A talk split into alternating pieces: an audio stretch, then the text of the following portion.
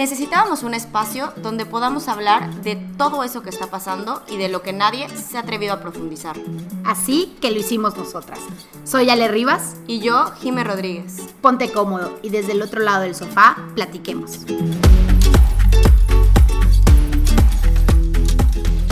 Hola a todos, ¿cómo están? Pues nosotras una vez más de vuelta en del otro lado del sofá.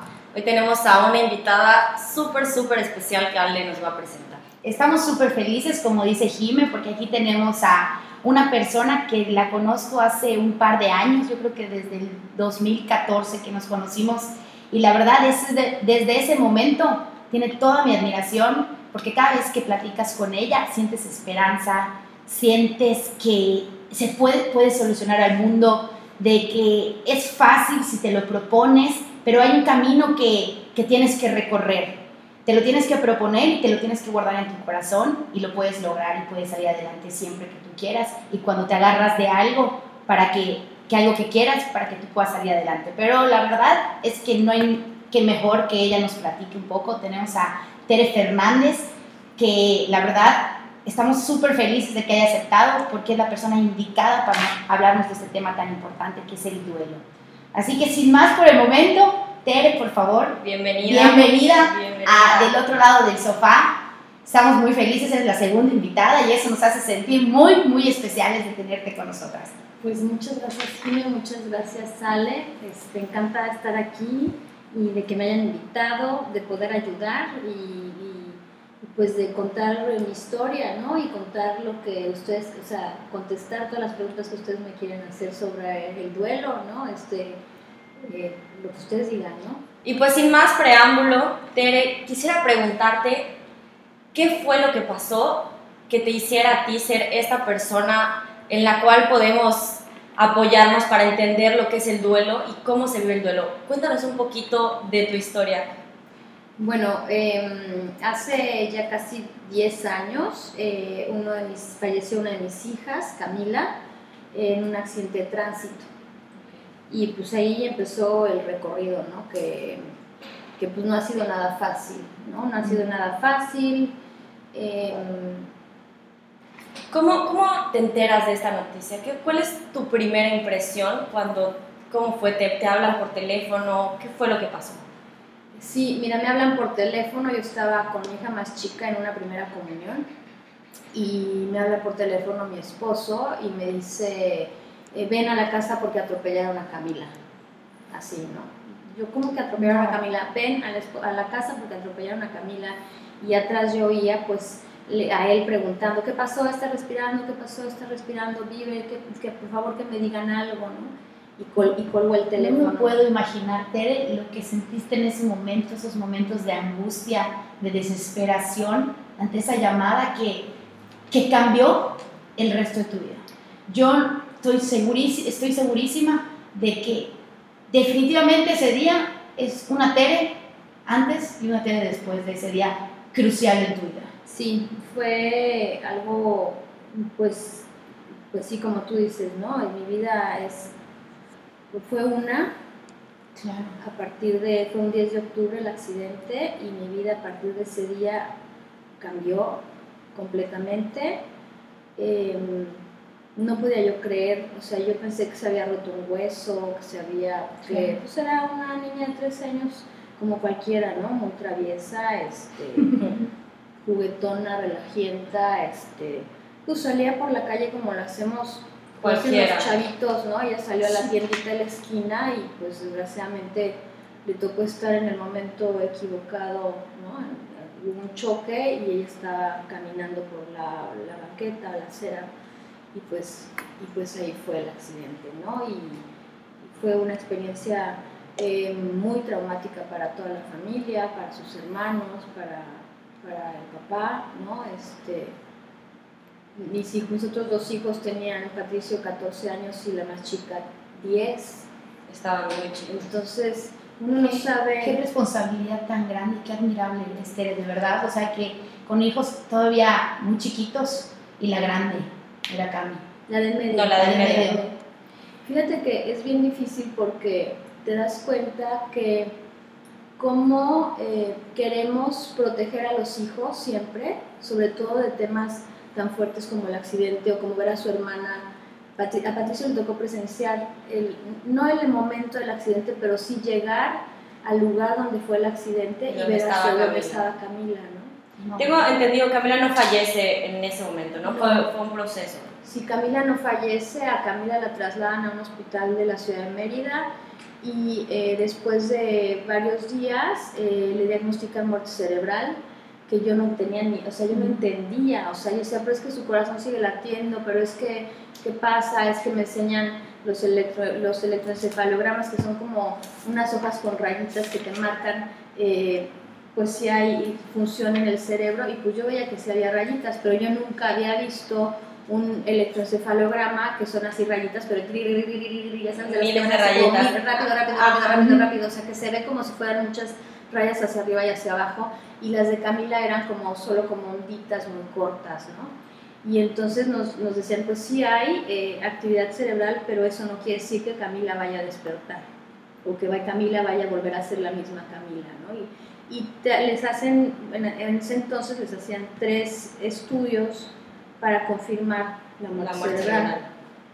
Y una vez que confirman la muerte cerebral, eh, pues, pues ahí ya era pues, decisión de ustedes. Digo, fue algo horrible eh, y al mismo tiempo eh, nos sentimos muy, muy, muy cobijados, acogidos, queridos por la, por la, por la sociedad y la comunidad nuestra, ¿no?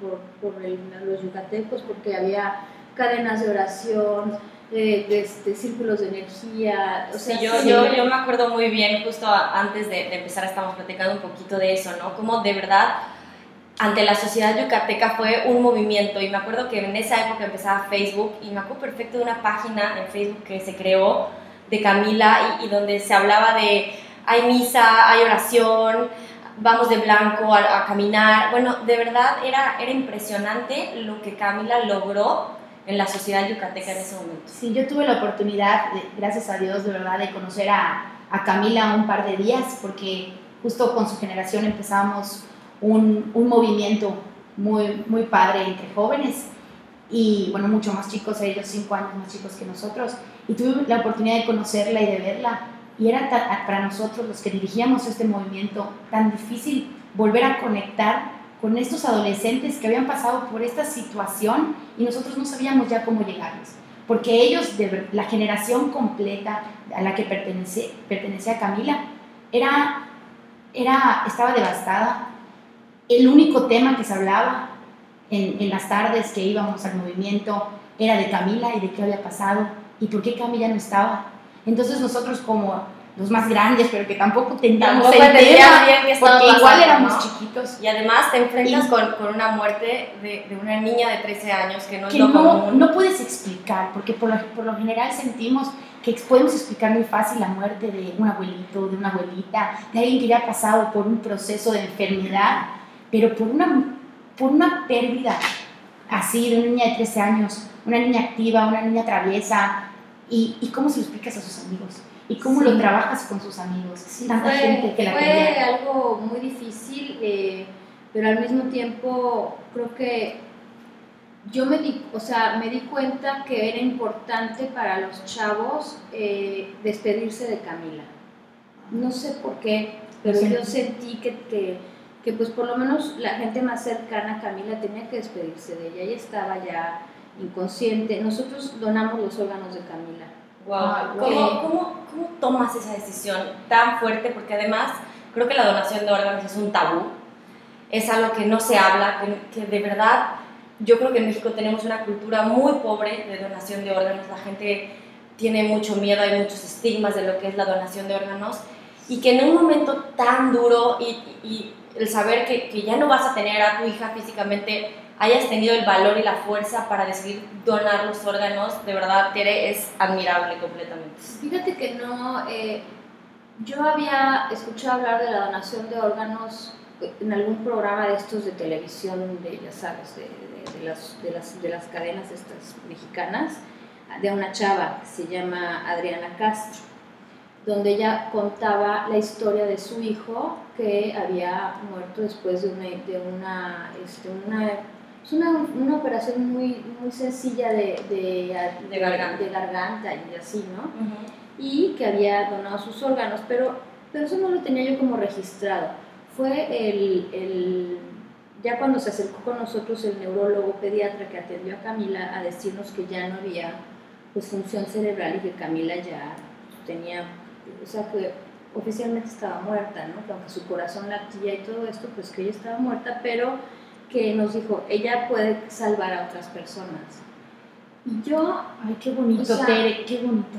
O sea, en ese, en ese, yo creo que el doctor utilizó la, la, la palabra mágica, ¿no? Porque, o sea, salvar a otras personas, porque para Camila ya no había esperanza. Es, o sea, ya no había una, o sea, ella ya estaba donde tenía que estar, ¿no? Ella, entendiste que chance físicamente no le ibas a poder tener, pero que su alma pero iba a que, seguir contigo. Que a través de ella, pues, otras personas se iban a, iban a poder vivir, ¿no? Y yo creo que, que fueron, la, la, o sea, las palabras del doctor fueron lo que nos hicieron decir, o sea, ni siquiera dudar. No pero pensar. fíjate, ajá, fíjate que Camila fue la primera donadora multiorgánica en Yucatán Wow, primera donadora wow. multiorgánica en el 2009. Este, sí ha avanzado mucho el tema de la donación. Tengo Eh, entendido que creaste una asociación. Sí, sí, al año decidimos eh, crear una asociación que se llama Asociación Camila, por lo mismo, ¿no? Por todo lo que nosotros vivimos en el hospital, porque nosotros dijimos que queríamos donar, pero no había quien coordinara. Ni los protocolos No, necesarios. no, exacto, no había, no existía el Centro Estatal de Trasplantes, no habían los coordina- coordinadores de la donación, los hospitales no estaban o preparados. sea, nadie tenía idea de cómo reaccionar ante que no una sabían familia... qué hacer. Y menos Wow. ante una familia que fue la que pidió donar los órganos, ¿no? ¿Y qué pasó? ¿Cómo fue el proceso? Pues se contactó a la Secretaría de, de Salud del Estado y ellos mandaron a una persona que era la coordinadora de, del- pues la única persona que había que se encargaba de, de- de esta cosa de la coordinación de la donación y gracias a Dios pues se movió súper bien ella y, y se pudieron donar pues, pues los órganos más importantes, el corazón, el- los riñones, el hígado, las córneas. Oye, Tere, qué bonito, digo, no sé cómo, cómo sea para ti, ¿no? Pero saber que el corazón de Camila, Lo tiene alguien hay, hay alguien que, que, que Sí. su corazón está latiendo gracias a Creo que es Camila. el, es el corazón porque es algo tan simbólico. Es muy simbólico, Sí, claro. O alguien que pueda ver, porque, Exacto. porque Camila sí lo permitió y porque su familia se quitó tal vez ese egoísmo, pues no sé qué, cuál sea una limitante para la donación de órganos, pero chance el el sentir miedo. que es miedo o que es mío y quitarte ese tabú y, y atreverte. Yo siento que ahí Es que hay no vida. Hablamos, Ale, no hablamos de la muerte. O sea, no, eh, vivimos en una sociedad en donde no se habla de la muerte. Exacto. Y la muerte finalmente es lo único que tenemos seguro. Así Sí. es. No sabemos cuándo, no sabemos dónde, pero no se habla de la muerte. Oye, Tere, y después de que deciden donar los órganos, hacer, yo me acuerdo muy bien de esta misa, dos de blanco, con globos rosas, Uy, qué divina misa. divina, una misa preciosa, Llena de, llena de llena de jóvenes, de, jóvenes, chavos, de Sí, niños. yo- a mí me impactó porque era una cosa impresionante. Yo al final decía, por favor que me saquen de aquí porque era abrumador el ver a tanto joven Ay, que, que ni siquiera la conocía quizás, ¿no? Que, Sí. que, que se solidarizaron con nosotros como familia, pero era al mismo tiempo muy abrumador, ¿no? Ver a tanto joven pues que sufría, ¿no? Porque para ellos fue como una impresión muy grande. Y ahí es de donde yo digo eh, que hay que hablar de estos temas, o sea, que es importantísimo hablar de la muerte, que es importantísimo que, que como sociedad nos abramos a, a saber qué, qué vamos a hacer, o sea, qué quiero que hagan con mi cuerpo cuando yo me muera. Claro. Sí, No, y que es una decisión, que es una decisión propia, ¿no? O sea, también es algo que, que muchas veces, si no lo dices, pues No, es que si, no, si, si tu familia no está de acuerdo en, eh, al momento de, de que tú falleces, no se lleva a cabo la Y- pero hay, tengo entendido que hay un carnet, ¿no? Donde, donde tú aceptas ser donador Sí, de órganos. No, hoy en día ya en la licencia te, te Te preguntan. preguntan también. Entonces yo Esa ahí fue una iniciativa nuestra. me Ay, lo imaginé, se te iba a preguntar. Sí. Pero qué padre, qué padre que hoy ya te pregunten y seguramente ya tenemos a Sin muchísimas embargo, donadores o sea, sin embargo, no es oficial, aún así, pero, Le a la familia. Sí. Pero mínimo está la voluntad. pero está la voluntad. Entonces, muchas veces al ver la licencia, pues la familia eh, Accede. accede, ¿no? pero sí es un tema que, que nos llevaría como que más de, un- de una hora este, Sí, hablar. por supuesto. Este, Te vamos a volver a invitar para que profundicemos Sí, sobre el esto. tema de la donación. Eh, pero fíjate que, eh, o sea, a mí me sirvió ya un poco en retrospectiva la asociación, me sirvió también para ver eh, cuál era mi proceso en el, o sea, cuál fue mi proceso de, de duelo, ¿no? De cómo, cómo pude ir eh, trabajando la pérdida, porque te quiero decir que, o sea, la muerte de un hijo, yo creo que no hay, no hay, o sea, te puedo asegurar que no hay un dolor más grande que la muerte de un hijo. Mi O mamá sea, siempre, siempre me dice, ¿no? Cuando se te mueren tus papás, pues eres huérfano. Si se te muere tu esposo, eres viudo. Pero si te muere un hijo, no hay nombre. No existe Exacto. algo porque no debería de ser así, porque no es lo natural, porque ningún padre debería de, de ver morir a un hijo. Así es, o sea, es algo que, que no, o sea, tomas cursos, lees, porque pues cuando estás en esto, o sea, yo creo que si quieres salir adelante, y eso es algo muy importante porque la pérdida de un ser querido te lleva muchas veces a la depresión, No, pero La depresión. y la depresión a muchas otras cosas. Entonces tienes que ir buscando herramientas eh, que te ayuden a salir adelante, porque solo difícilmente puedes salir adelante. Sí, no, yo me puedo imaginar. Y tú, en este proceso de, duelo, en el entender que físicamente Cami ya no estaba contigo, pero a través del alma, pues ahí la tenías, pero ya no la podías ver, eh, que ¿de dónde te agarras? ¿De dónde dices? ¿De dónde te sientes cómoda? ¿En dónde vuelves a respirar? Y agarras fuerzas para seguir. Porque tienes a dos hijos más que necesitan a su mamá, que te quieren, que te admiran y que te quieren ver bien. Y tú los quieres ver bien a, a ellos igual. Entonces, yo no me puedo imaginar de dónde tú puedes agarrar esas fuerzas y esa motivación, no solo para salir adelante, sino para ayudar a los demás a que, como tu historia, se sientan identificados y donar órganos o otras vías que tú estás en otras organizaciones igual y de poder compartir. Sí, ¿Qué pasa? pues mira, es que, bueno, en mi caso, pues sí, ¿no? Pues tengo a mis otros dos hijos y que, pues yo tenía que funcionar. O sea, Tenía- la vida tenía que seguir de algún la modo. vida tenía que seguir. Diferente, pero seguir. tenía que seguir la vida. eh, tuve eh, un, un grupo de apoyo, una red de apoyo más que un grupo, una red de apoyo muy grande, mi familia, mis amigas, eh, pues grupos que, que, que fui como contactando, ¿no? Yo creo que eh, eh, todo esto se dio, o sea, hoy estoy donde estoy, o sea, lo que quiero decir, es un proceso largo. Yo te puedo decir que hoy por hoy todavía lloro por Camila Sí. y creo que voy a llorar Toda todos los días y todos los días pienso en ella. Pero, pero me di cuenta que sí puedes aprender a, a- a- vuelves a reírte, vuelves a, a pasártela bien, A disfrutar vuelves a la disfrutar vida. la vida, pero tienes que, eh, pues sí, eh, buscar cómo, o sea, qué vas a hacer. En mi caso, mis amigas, mis amigas que me conocen muy bien, muy bien y que se preocupaban por mí, de Tere se va a deprimir y, y qué vamos a hacer, o sea, qué vamos a hacer si Tere se deprime porque no va a poder. Mi mamá había muerto un año antes de eso, Wow. entonces yo venía de una pérdida también fuerte que fue la de mi madre.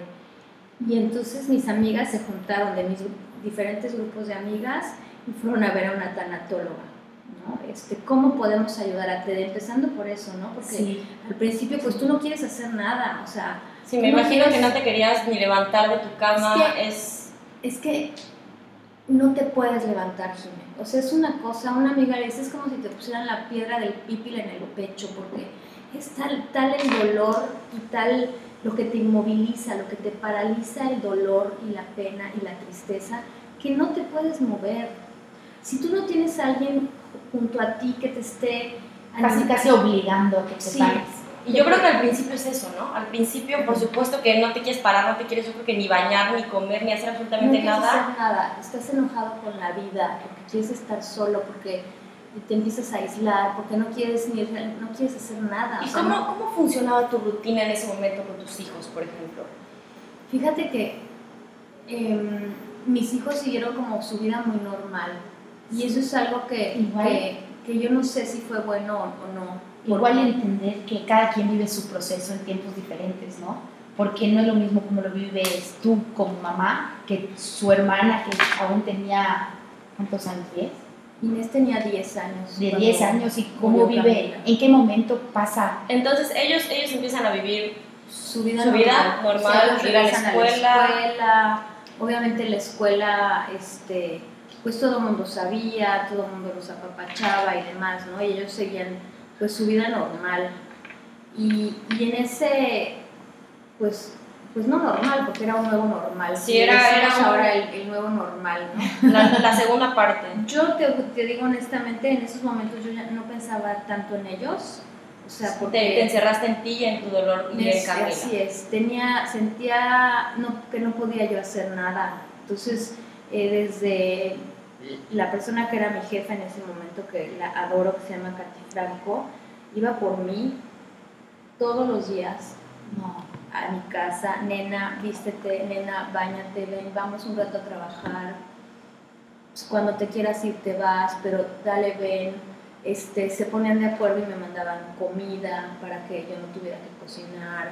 O, este, no sé, entre, todos los amigos que teníamos, o que tenemos, que cuento aún con ellos, se organizaban como para quitarme cargas Para hacer las labores típicas que, que tienes que Sí, hacer, o sea, que se no organizaban que... en quién iba a ir por, por Inés a la escuela, quién me iba a llevar a sus clases, eh, hasta que yo podía, pudiera como retomar esa vida. ¿no? La, la ¿Y rutina. cuánto te duró ese proceso necesario para ti en este duelo?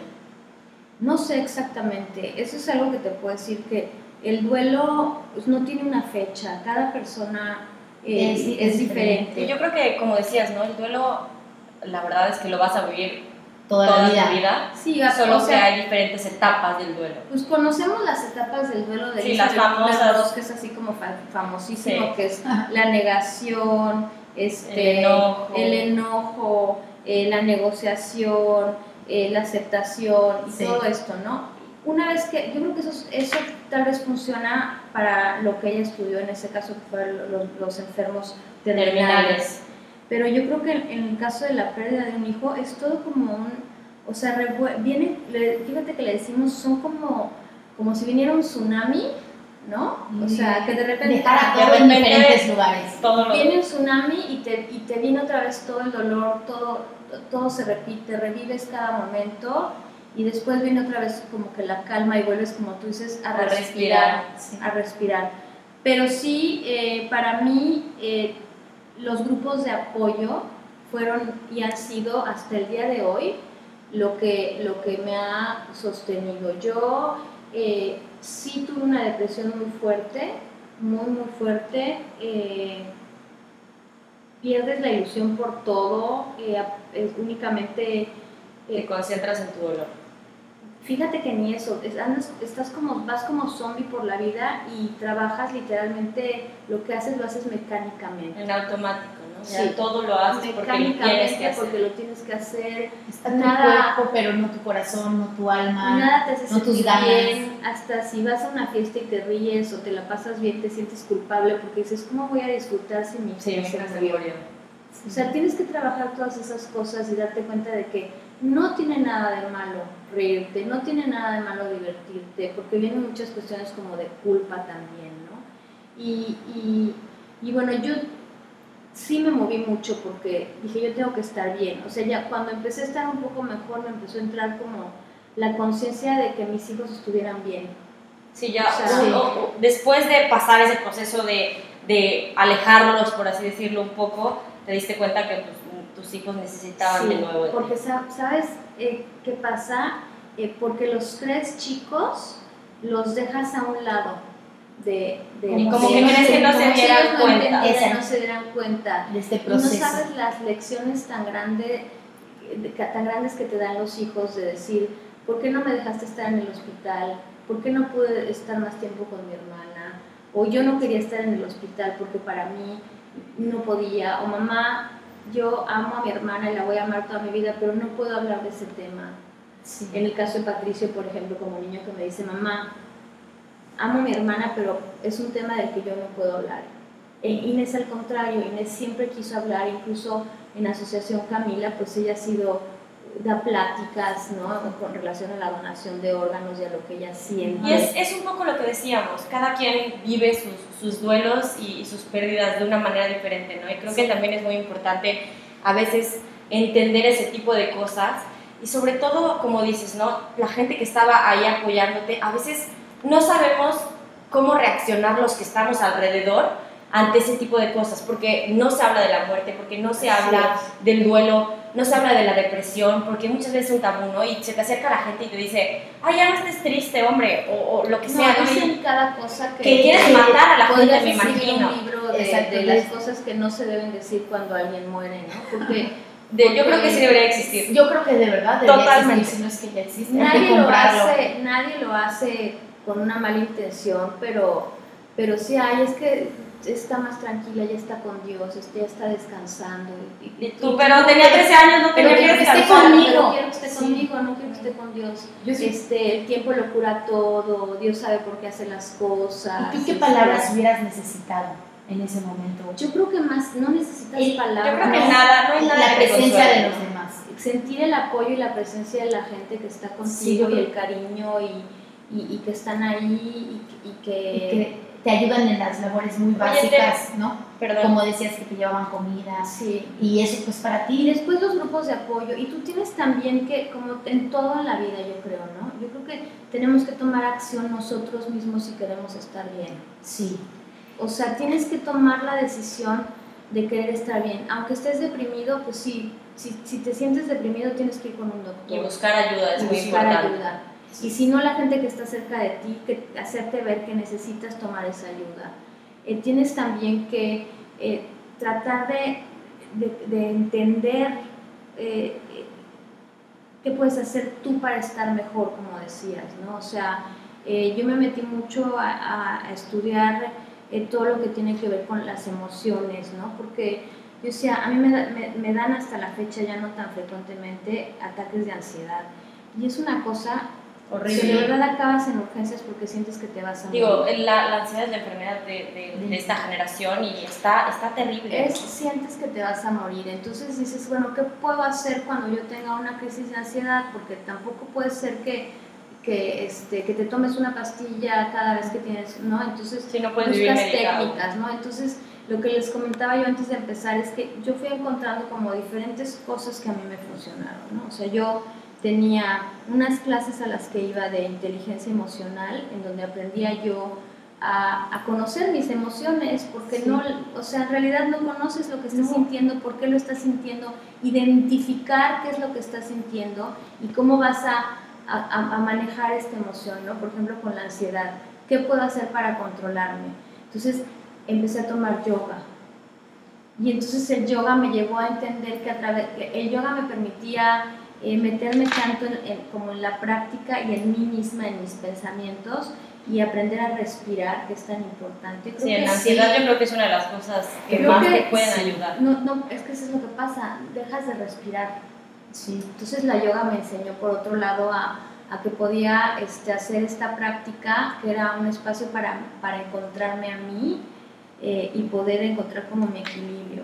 Además iba con una tanatóloga en donde convivía con, personas que, que habían pasado por cosas similares. de mujeres que habían también perdido hijos, de mujeres eh, que habían perdido esposos, este, ab- había abuelas, bueno, de todo, ¿no? Y, y era como, porque también llega un momento en que ya no, ya te da pena hablar con tus amigos cercanos. Porque dices, ya, ya, ya Sí, los voy a cansar, ¿no? Han pasado 10 años y quiero hablar O sea, del yo- tema. Yo, Y necesito hablar del tema y mis Sí, amigos claro. O sea, llegan a decirte hasta ella, ya supéralo, Sí, ¿no? ya, ya pasaron 10 años. Sí. O sea, ya... Y yo creo que también muchas veces es eso, ¿no? El, el estar con gente que ha vivido lo mismo que tú, Eso te, sí. te puede ayudar porque tú no sabes si, al- si la persona de al lado hizo algo que tal vez te pueda ayudar. En cambio, si estás, como dices, ¿no? Tus amigos afortunadamente no han pasado por la misma situación que tú, entonces muchas veces hacen lo que tienen los recursos con los que te pueden ayudar, pero al final no pueden ayudarte al 100% porque nadie más que tú y las personas que lo han vivido conocen cómo es ese dolor.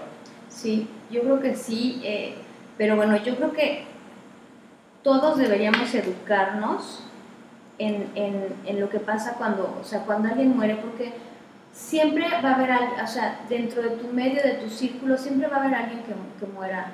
Entonces, Sí. para que aprendas a cómo tratar a, o cómo ayudar. Y ahora Al con el, ahora con, con el internet, eh, internet, pues puedes tener acceso a muchísima información de, de, de qué le puedo decir a un amigo cuando se muere alguien, su esposa o lo que tú, o sea, ¿Qué no que decir? sea. ¿Qué, ¿Qué no no decir? ¿Qué no decir? ¿Cómo ayudar? ¿Cómo comportarme? Este, porque sí es, sí es de verdad muy importante la gente Ah. que te rodea, porque te aíslas, ¿sabes? Llega un momento en el que no quieres ver a nadie, este, Sí. te sientes rechazado porque hay, este, eh, pues todo el mundo sube fotos al Facebook y al Instagram de sus hijos y de los logros de sus hijos. Y tú dices, quieres, ¿dónde bueno, está yo Camila? quiero subir fotos de Camila, que ok, son las mismas cinco fotos que tengo de Camila porque no tengo más, pero pues también, o Pero sea, es mi hija y es lo también que es mi quiero hija y la extraño y la quiero poner y sí había comentarios así de, de como es que cuando subes fotos de Camila sentimos que estás deprimida y no, no, no estoy deprimida, Nada más te quiero, estás acordando, me estoy recordando. acordando de ella y quiero decir que la extraño porque finalmente a veces utilizamos los medios Y le las redes para expresar días. cosas como que estoy comiendo un sushi muy rico, ¿no? O- Sí, claro. o Y así como como que- expresamos exactamente, ¿no? Nuestra vida diaria en las redes sociales es válido Oye, decir, o que mi oye, hijo este, se graduó, bueno, pues llega, dices, bueno, pues la mía no se va a graduar, pero vea tiene una sonrisa divina y hoy la quiero recordar con esa sonrisa, ¿no? No, pues qué bonito, porque sí, es, y todos los días lo vas a extrañar, y todos los días vas a querer ver su sonrisa, y si en ese momento tú sientes que quieres compartir ese momento de ella, esa foto con ella, esa foto de los tres hermanos juntos, hazlo. Ahora, yo Sí. creo que sí, eh, el duelo y la pérdida de un hijo es de verdad como alcohólicos anónimos. Es un día a la vez. un día a la vez. Sí, un día a la vez y, y para las personas que nos estén escuchando, eh, no se desesperen, de verdad, en cualquier tipo de duelo, tomarse las cosas con calma, de verdad que aprender a vivir en el hoy, sí, en el hoy, en el ahora, es importante. en, en dejar de preocuparte por cosas banales de la vida, Aprovechar lo- los, o sea, los momentos que así es, concentrarte en vivir, en ser feliz, en, en, no criticar, hoy. ser bueno, en, Sí, no, en no criticar a la gente, en no vivir para, para, Para lo que digan los demás. para- exacto, en querer perjudicar a alguien, en querer tener mejor trabajo, el mejor, no- el mejor coche, el mejor, todas esas cosas que, que no te dan nada más que una, una felicidad banal y Temporal. y temporal Claro. cuando a lo mejor lo que necesitas es sentarte, irte a tomar un café con, con tu mamá, ¿no? En tu caso y en tu caso, irse a tomar un café con su mamá y platicar porque te creen, ya están grandes y trabajan y tienen vidas como muy y, eh, ajetreadas y pierdes el contacto con tus seres queridos. Y no te das cuenta, muchas veces después de escuchar este tipo de historias, digo, yo me imagino que, digo, Camila todavía era una niña, ¿no? Pero hay padres que pierden hijos adolescentes y, y lo que decías, te llega en algún punto la culpa de cosas que a lo mejor y ni siquiera tendrían por qué pasar por tu mente, pero tratar de que en el momento en que llegue la muerte de quien sea, nos quedemos con las menos culpas posibles, ¿no? Que de todos los días decirle a tu mamá que la amas, a tu papá que lo amas, a tus hermanos, a tus amigos, a tus seres queridos, eh, estar muy conectados emocionalmente con la gente, eh, tratar de ayudar, ¿no? Claro. tratar de ayudar. Y no soy una, digo, no soy una santa ni nada. Y te juro que hay días, por ejemplo, en mi grupo de apoyo, todos los jueves, este, eh, nos juntamos, eh, aparte- ahora también pertenezco a una asociación como voluntaria que se llama Acompaña. No, cada, los jueves de cada 15 días. uno sí y uno no. Y hay veces que digo, no quiero ir porque ahorita estoy muy tranquila y no tengo ganas como de oír, pero digo, tengo, o sea, me, me siento con la responsabilidad de ir porque hay mamás que están llegando, que apenas perdieron a sus hijos, papás que apenas perdieron a sus hijos, que necesitan ver que hoy estoy bien, Y que hoy se puede. Y puedo que, hablar, y que seas un que hoy ejemplo. puedo hablar sin llorar de Camila, que hoy puedo, que hoy puedo disfrutar de la vida, pero que no lo hice sola, que no lo hice sola, que siempre tuve gente a mi lado que me apoyó, que, que aprendes a, a- A fijarte en lo realmente importante. y que no estás solo, o Sí. sea, que no duden en acudir a, y pedir ayuda, o sea, Es que a veces, como tú comentabas hace un momento, es tan difícil hablar de las emociones Y más ahorita que yo estoy viendo a una generación que me preocupa bastante, formamos parte de esa generación, en donde cuando estás triste lo demuestras a través de un emoji, de un muñequito, o estás feliz a través de un muñequito y tengo hambre y que tengo sed y que me gustas y que me encantas y que todo es a través de Odio los emojis. los emojis. Y además que- todo y que nos hacen habla.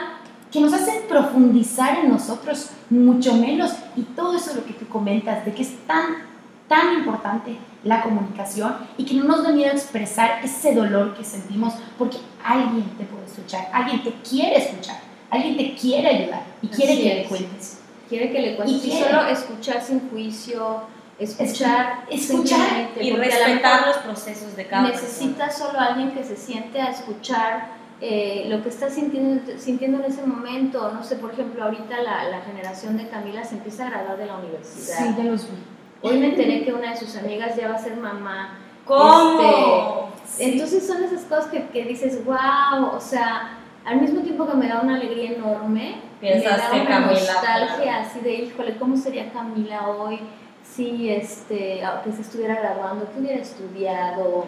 Este, Oye, no Tere, sé. ya 10 años, casi 10 años de, de la pérdida de Camila, hoy, ¿cómo es tu dinámica con tus hijos después de este proceso que vivieron, después de esta pérdida tan fuerte? ¿Cómo, cómo llevas tu vida aprendiendo a vivir sin Camila? Fíjate que ya hoy, como dices, a casi 10 años, mis hijos, eh, y yo creo que en el futuro me voy a dar cuenta de si hicimos un buen trabajo o no hicimos un buen trabajo. Hiciste lo que, lo que te correspondía en el momento que, te correspondía. Exacto. Yo creo que mis hijos han crecido como niños muy independientes porque tuvieron a una mamá que aunque estaba ahí, tu- o sea, y a- que además tenía que trabajar, que además no solo había perdido a la hija, sino que también me divorcié, que fue, fue algo también muy fuerte en, en, en- Te divorcias después de la muerte de después de Camila. la muerte de Camila. Sí, la dinámica para tus dos hijos Cambió que cambió familiar, cambió O sea, completamente. la familia se, se, Cam- Se fraccionó, se fraccionó, modificó mo- o y sea, fue otra. La familia como ellos la habían vivido, Patricia hasta sus 14 y Camila hasta sus 10, pues cambió completamente. Entonces, mis hijos hoy eh, son chavos que yo, a mí no me quedaba otra más que decirles, pues arréglatelas, Sí. resuelve. Arréglatelas, porque yo tengo que, O sea, mi palabra, mi palabra este, era, pues resuelve, resuelve.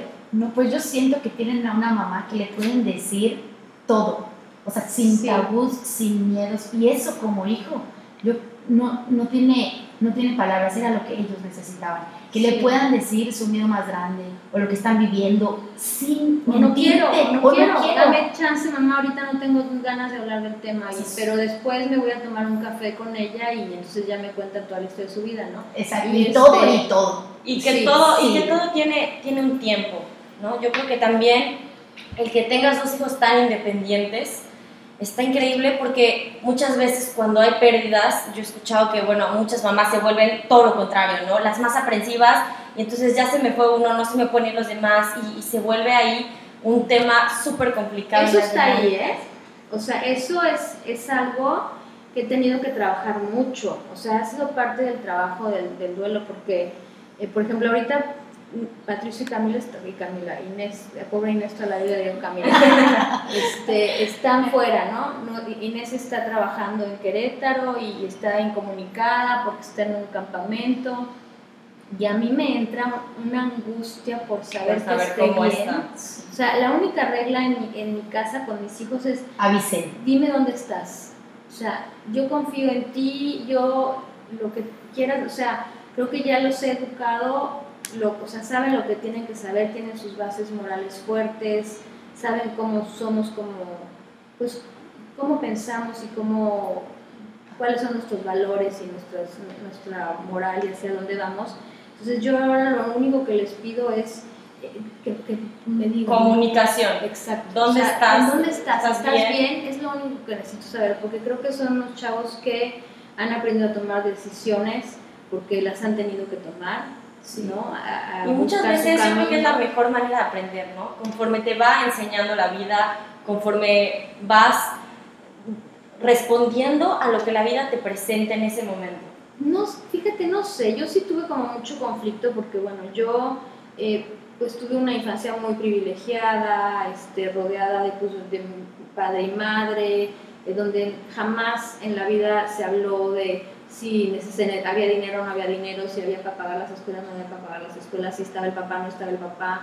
O sea, yo siempre digo, vivía yo como este, en un, mundo de colores, así como la canción, ¿no? En, de algodones, entre algodones o no sé qué. En un mundo de caramelo. en un mundo de caramelo. Y a mis hijos no les tocó ese mundo de caramelo, pero finalmente dije, bueno, no pueden extrañar lo que no han vivido, lo que no han tenido. Lo que no tuviste nunca. ¿no? entonces lo que a ellos les tocó es luchar y salir adelante. Y hoy por hoy veo a un Patricio que ya terminó la carrera, este, que bueno, me hace la persona más feliz porque pues sí me imagino que tendrá sus, sus, sus situaciones, este, eh, para los hombres eh, eh, cuando, hay cuando existe la pérdida, los hombres evaden mucho más, ¿no? Sí, son más cerrados. Son mucho más cerrados. Para el hombre es aún un reto muy importante porque al hombre todavía se les enseña que no pueden llorar.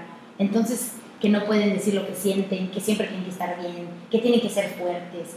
Y aún es mucho más difícil para el hombre poder hablar de eso. Pero, pero buscan situaciones alternas para, para trabajar, ¿no? En el caso de Patricio fue la música, ¿no? O sea, tocaba, tenía su banda, exacto. Y por ahí sacó y por ahí como que sacaba, y, pues sus amigos sabían y ni lo cuestionaban, ni mucho menos, pues se juntaban, vamos, y, y tú se ponía a tocar la guitarra y como por ahí, y, con el, y en el ejercicio, ¿no? Porque a Patricio lo que le daba era mucho enojo y no sabía, cómo, no sabía cómo canalizar el enojo. Entonces, hasta un día que le dije, a ver, aquí no puedes venir a, patear, romper, tirar. Tienes que hacer algo más. Salte de la casa y cuando estés bien regresas. Entonces él, a partir de ese momento, empezó a salir a correr y siempre que se sentía enojado, salía a correr. ¿no? Entonces, entre la música y el ejercicio y, y también el leer, porque yo creo que mis hijos aprendieron mucho a vernos siempre con libros y pues ellos también leyendo, ¿no? En el caso de Inés, pues también, porque nunca quisieron ir a psicólogo, bueno, sí fueron, pero no. O sea, fueron obligados. Fueron obligados y las psicólogas y psicólogos me decían, no, ¿sabes qué? No quieren. Yo creo que sí, es que yo creo que también es, ese tema es como los alcohólicos, ¿no? Te pueden llevar a fuerza a un grupo de apoyo, pero si tú no quieres... mejor del mundo mundial, pero si no está en, si no está en el corazón salir adelante en ese momento, en esa situación específica, no lo vas a hacer. Y en el caso de, Inés, eh, Inés es bailarina y entonces toda su vida, o sea, yo la veía bailando y, y se transformaba y sonreía y el baile la hace, la hace, la hace brillar y, y, bueno, es, está estudiando leyes y es toda una licenciada. Entonces, este, se mete en su papel. ella se mete en su papel y le encanta en los debates y le encanta este, participar en estas, estas cosas que hacen de simulacros, o no sé cómo se llama, de la, de, la, de la ONU, sí, y representar y hablar sobre los las, de los mayas, de estas moons, ¿no? Sí. Y hablar como mujer, ¿no? Hablar por las mujeres y, y, y y bueno... Y cada quien agarró su rol.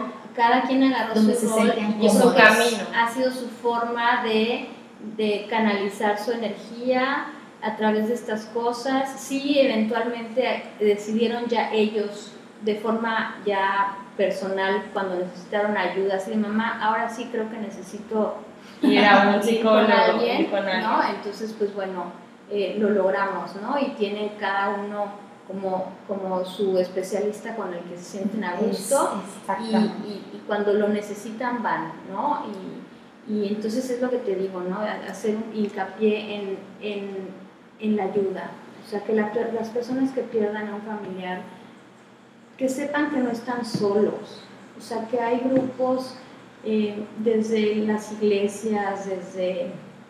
De lo que te sirva, ¿no? De lo que a ti te sirva más agarrarte siempre es, es creo yo, importante eh, y si ustedes se fijan, eh, en cualquier situación eh, te acercas a personas que están viviendo lo que tú has vivido o que han tenido pérdidas, porque es como, es, es como... Tienes algo en común, te sientes identificado. Claro, sé, te sientes... Hay, hay empatía, mucho más fácil. Hay una empatía y conectas más y entonces te vas dando cuenta, no sé otro día donde vi este, pues bueno, si tienes un Audi amarillo o un Volkswagen amarillo, pues vas a ver a miles de sí, alrededor. En Facebook hubo ajá. una publicación. No, Sí, definitivamente, yo Sí, quería... Si eres rubia, entonces vas a ver a todas las rubias alrededor. Y ¿no? después nunca te habías quejado si existían las rubias o no. Exacto. Entonces yo creo que, que en estos cuando te sucede algo como esto, pues te vas identificando y te vas topando con gente que ha vivido lo que tú has vivido y entonces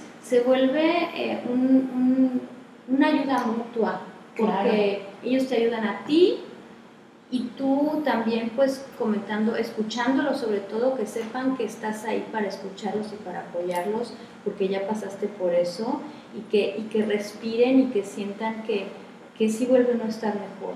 ¿no? Sí, y se puede reír, como Y decías. se puede, Se sí, puede volver a reír. Y se puede volver a disfrutar la vida. Así es. Oye, Tere, pues se nos está acabando el tiempo. Nos encantaría quedarnos aquí horas hablando, platicando de, todo este proceso. Yo creo que es un tema súper extenso. Ojalá puedas acompañarnos una vez más para contarnos un poco más de la, de la donación de órganos. Y pues para cerrar, yo creo que no sé si quisieras dar los datos de esta asociación para toda esta gente que te está escuchando allá afuera, a quién pueden acercarse, dónde pueden, pueden contactarlos. Y, y bueno, pues ahora sí que queremos agradecerte. De verdad, yo creo que ambas, este, yo sobre todo después de esta plática, admiro muchísimo tu fortaleza. En lo personal, yo soy una persona que le tengo pánico a la muerte, no mía, le tengo pánico a que se muera un ser querido.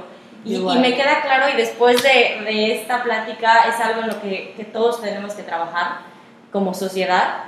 Pero Sí, bueno, ser ¿qué, solidarios y de verdad que te admiramos demasiado. Gracias por venir a compartir y hoy poder hablar de este tema que te, te cambió la vida, te transformó, te ha hecho mejor persona seguramente, te ha hecho más solidaria. Sí. La compasión es algo que yo deberíamos de sí. tener todos. Yo Y- creo que a mí me ha hecho una persona, eh, como dices, o sea, más compasiva, más empática, eh, una persona eh, más tolerante, eh, que me ha ayudado a, a poder a saber escuchar, a poder ayudar, a no estresarme por tonterías, Sí, por lo que no o sea, vale la pena. por lo que no vale la pena, a no tenerle miedo a la muerte, porque es lo único que sabemos que va a llegar. No llega.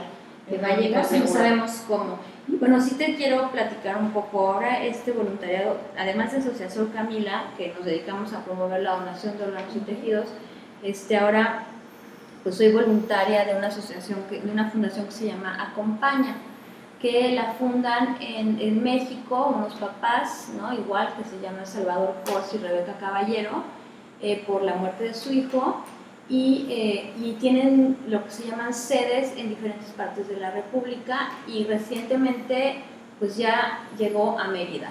Ay, qué, qué buena bueno. noticia, qué buena noticia para toda esta Llegó a que- Mérida esta, esta eh, Fundación. fundación que se llama Acompaña, eh, que nos juntamos eh, cada 15 días en, en este, en una parroquia, pero les voy a dar los datos de- de- del- del teléfono para que Igual ni siquiera subimos a nuestra Sí. página y así para una que parroquia, porque no porque sea una, una, Un una apostolado. organización religiosa, no es un apostolado, es un grupo de apoyo donde van eh, mamás, ¿no? donde los grupos de apoyo son guiados por padres que han tenido pérdidas, tanto padre como madre, porque a veces se nos olvida que los papás también sufren la Sí, que pérdida sienten. y que también los hermanos sufren la pérdida. Sí. Y entonces hay, hay grupos de apoyo para mamás, hay grupos de apoyo para matrimonios, eh, que eso es algo para mí, cuando conocí esta fundación, de lo más importante, porque dentro de mi proceso, pues yo también digo, Perdiste. se rompió el vínculo de mi matrimonio y ha sido también una de las pérdidas, este, pues, significativas Claro. también y fuertes en mi vida, ¿no?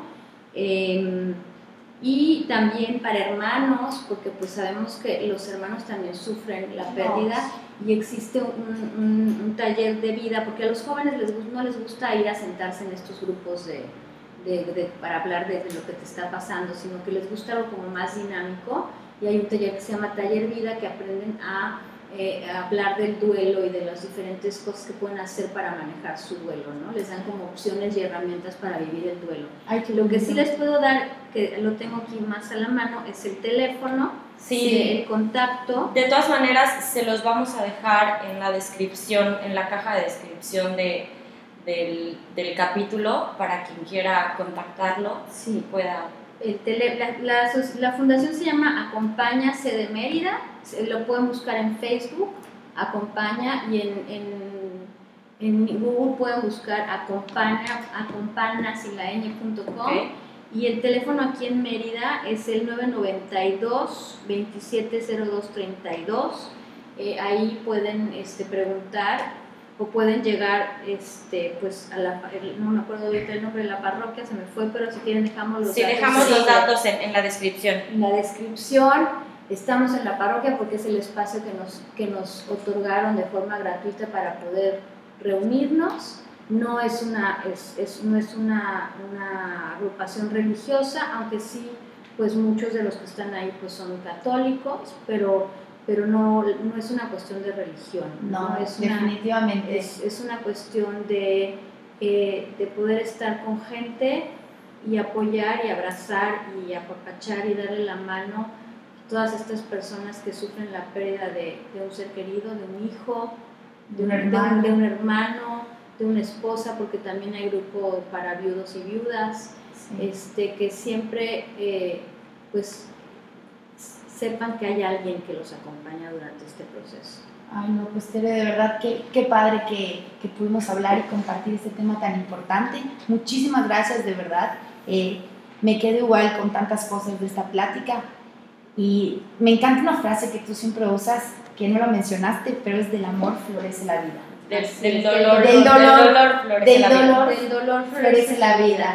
Qué bonita, qué bonita frase con la que, que tú pones en tu asociación y te riges bajo esta, fra- esta frase tan hermosa de del dolor florece, Del dolor la florece vida. la vida. Muchísimas gracias por compartirla con Así nosotros. es. Y, y, y, y también esta nueva frase que también he incluido mucho en mi vida, que es que el amor es más fuerte que el dolor. Sí, yo creo que el Sí, amor, el es, es amor- el poder que mueve todo, Todo. en este mundo. El amor Todo. es infinito, el, El amor, amor no tiene geografía, no el tiene amor no límites. tiene límites. Y sobre todo yo creo que no tiene espacio, ¿no? O sea, el amor Sí. por Camila, aunque ella no esté terren- terrenalmente es. aquí, y cualquier padre que haya perdido a su hijo va a ser eterno y Eterno. sobrepasa cualquier tipo de Y es más grande que todo, que, Que cada todo. obstáculo que podamos tener. Así es. Pues muchísimas gracias una vez más, Tere. Nos vemos la próxima semana en Del Otro Lado del Sofá. Siéntanse cómodos y platiquemos.